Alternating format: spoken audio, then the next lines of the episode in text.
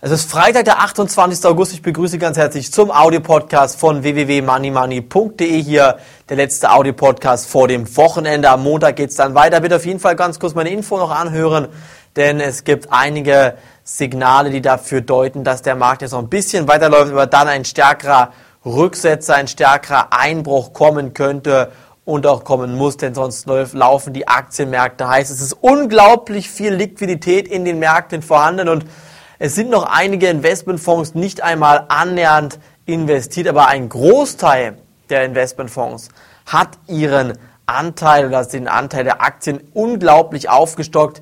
Manche haben sogar bis zu 100 Prozent ihres Kapitals in Aktien investiert.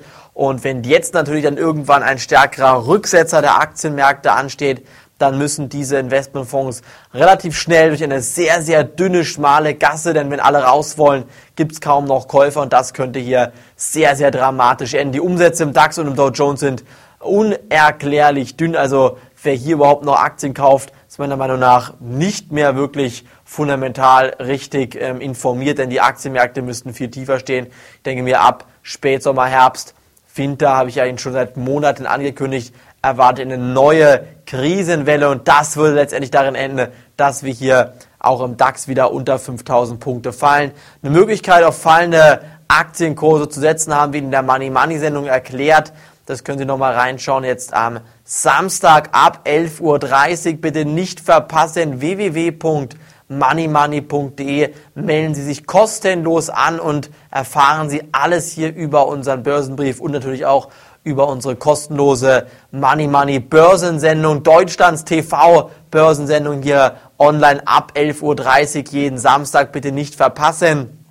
Meiner Meinung nach sollte man jetzt hier vorsichtig sein, auch bei Solaraktien vorsichtig sein. Ich zum Beispiel finde derzeit chinesische Solaraktien sehr, sehr interessant, wenn die noch ein bisschen zurückkommen denke ich, dass man hier dann durchaus wieder Kaufkurse sieht mit ersten kleineren Positionen.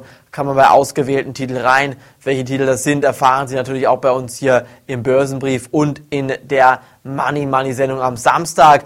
Was ist sonst interessant? Zum Beispiel ein DAX Put Optionsschein wäre interessant. Lange Laufzeit Mitte 2010. Die Wertpapierkennummer können Sie sich mal eben mitschreiben. Es ist die ähm, DB 73 PW. DB für den Emittenten Deutsche Bank 73 P wie Paula, W wie Wilhelm. Ich denke, da kann man hier bis Juni 2006 eigentlich mal kurz auf den Traderzug aufspringen, auf fallende Aktienkurse setzen.